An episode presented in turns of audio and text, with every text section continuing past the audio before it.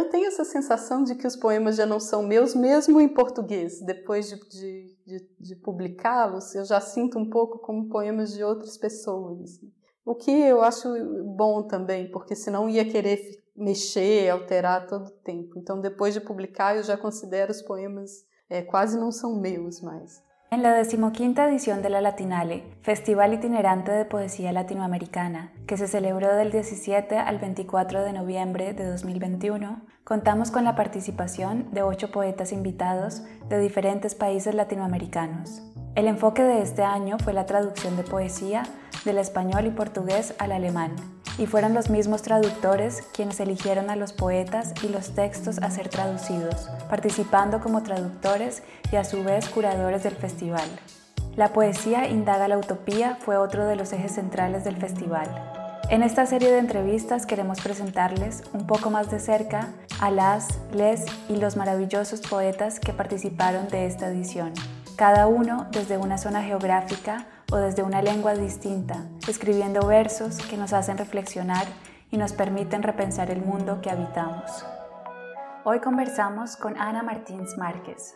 Ana Martins Márquez, nacida en Belo Horizonte, es una de las poetas jóvenes más interesantes de Brasil.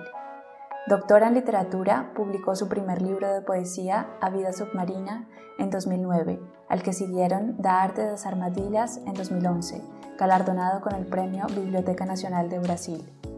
Recientemente se ha publicado en inglés una colección de poemas titulada This House, traducida por Elisa Wook Almino.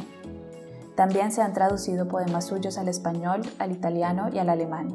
Meu nome é Ana Martins Marques, eu sou poeta de Belo Horizonte, do Brasil, e eu comecei a escrever é muito cedo, ainda criança, por volta dos 9, 10 anos é, sempre poesia. Assim que eu comecei a ler, eu comecei a escrever poesia também. É, eu, meu, eu fui uma criança muito tímida, então acho que o espaço da, da escrita e da leitura foi uma descoberta assim, de um espaço de liberdade, de jogo. É, então escrevo realmente desde criança, a poesia me acompanha desde então, mas eu só fui publicar meu primeiro livro por volta dos 30 anos, então não demorei um pouco a publicar. É, e desde então são, publiquei sete livros no Brasil, alguns deles foram traduzidos. Isso, fiz letras na universidade, estudei literatura é, e trabalho como revisora de textos. E durante este tempo que has dedicado à escritura, como han ido cambiando tus temas? É, eu vejo, acho que vejo mais continuidades assim do que propriamente rupturas entre os meus livros, assim, embora haja é, obviamente algumas diferenças, né? Tem mais de 10 anos que eu, que eu venho escrevendo, publicando, assim. Acho que alguns temas que são recorrentes, assim, por exemplo, o tema dos objetos e da casa, que aparece no meu primeiro livro e retorna em, vários outros, assim. Uma espécie de investigação sobre os objetos. É, também o tema, uma, a questão metalinguística, assim, a questão da língua, da literatura, da própria tradução e também da própria poesia, que aparece em muitos livros. É, e num desses livros eu trato do, do o, o, tema do próprio livro como objeto, então eu tenho um poema dedicado à capa, ao título, ao nome do autor, às epígrafes. É, então tem essa questão metalinguística forte. Um outro tema que eu acho que é possível identificar é a questão do mar e dos temas marítimos, assim, embora eu viva numa cidade distante do litoral, distante do mar, mas é um tema que talvez mesmo por isso aparece muito na minha poesia também. E sobre o tema dos objetos, que é para ti interessante investigar los objetos, porque son cosas que la gente normalmente no aprecia, ¿no? Sim. que ves tu em los objetos?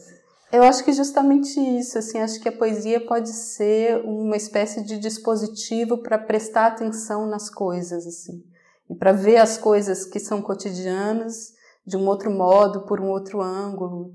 Então, eu gosto muito de, de tentar olhar vários objetos, assim como se fizesse um círculo em volta dos objetos, objetos que nós vemos todos os dias e que às vezes não prestamos atenção, assim, é, e tentar olhá-los de outro modo, assim.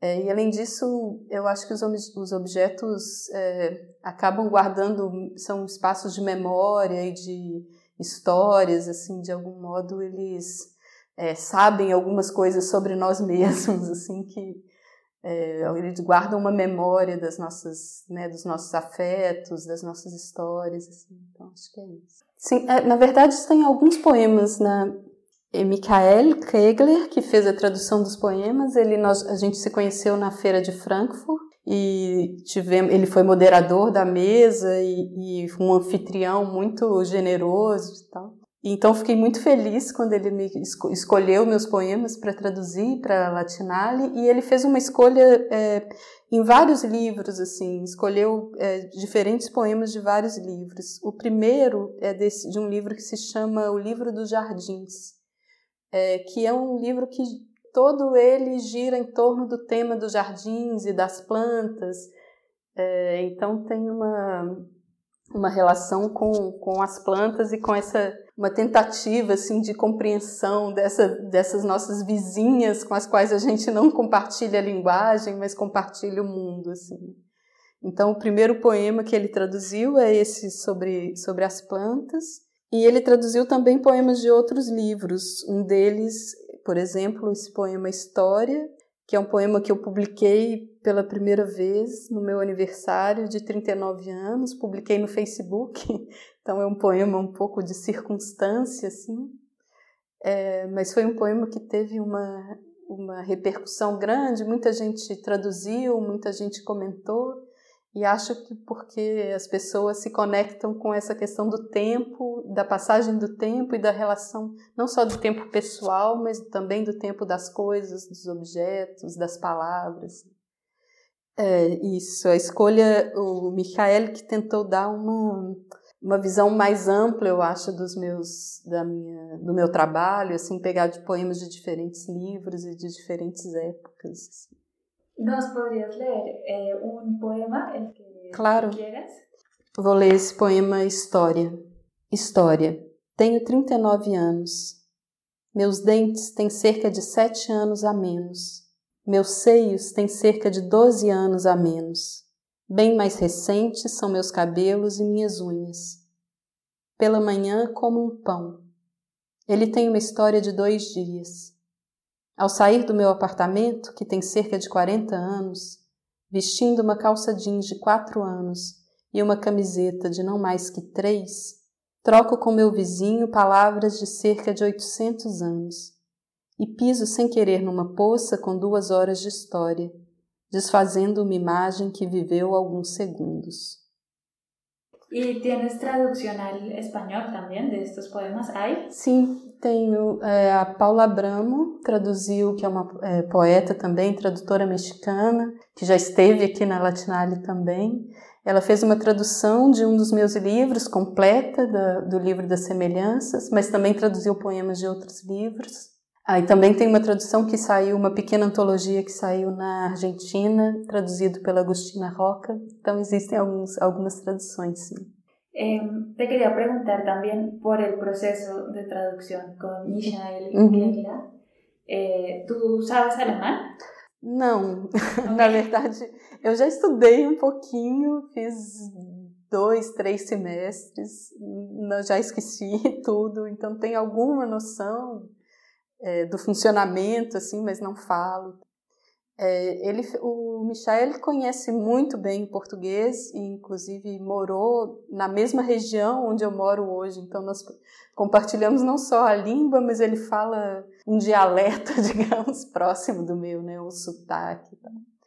É, então, ele não tinha muitas dúvidas é, de língua, mas havia algumas questões é, culturais, contextuais que ele me perguntou, então e também ele me, alguns casos em que ele me explicava as expressões, as, as opções que ele tinha em, em alemão e a gente discutia um pouco também sobre é, é, qual funcionaria melhor, assim, porque tem algumas expressões idiomáticas, por exemplo, que não existem exatamente em, em, alemão, não, não tem uma correspondência muito exata, então a gente pensou um pouco junto em qual funcionaria melhor. E quando los escuchas, eh, los reconoces, ¿O sientes que son como é... hijos que cresceram. Sim. Eu, eu, tenho essa sensação de que os poemas já não são meus, mesmo em português. Depois de, de, de, de publicá-los, eu já sinto um pouco como poemas de outras pessoas. O que eu acho bom também, porque senão ia querer mexer, alterar todo o tempo. Então, depois de publicar, eu já considero os poemas é, quase não são meus mais. Mas o e no caso do Michael, eu, eu acho que é muito importante que o tradutor tenha uma liberdade de porque ele está escrevendo um outro poema, um poema, um novo poema em outra língua. Então acho sempre importante que ele tenha liberdade para para saber o que soa melhor e o que funciona o que funciona bem na outra língua. Assim. Mas eu gosto muito de, de ouvir, me interessa escutar. Eu sempre, eu gosto muito da tradução, assim, de ter poemas traduzidos, porque não só porque assim os poemas chegam a um, outros leitores, mas também porque eu acho que a tradução amplia as possibilidades de interpretação e de leitura do poema, assim, como se ele, a tradução acrescentasse novas camadas de, de sentido ao poema. Y ya para terminar, te quería pedir si nos puedes recomendar un libro o un autor que haya sido muy importante para ti? Ah, nossa, difícil, porque são muitos, né? Sempre tem muitas. É, todo mundo que escreve, eu acho que antes de tudo é leitor, né? E chega a literatura pela leitura, assim.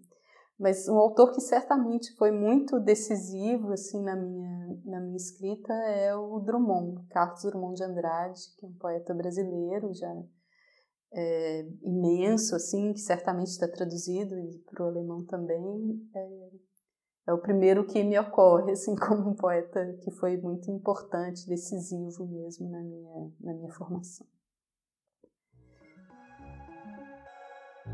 Este podcast es un proyecto del Instituto Cervantes de Berlín.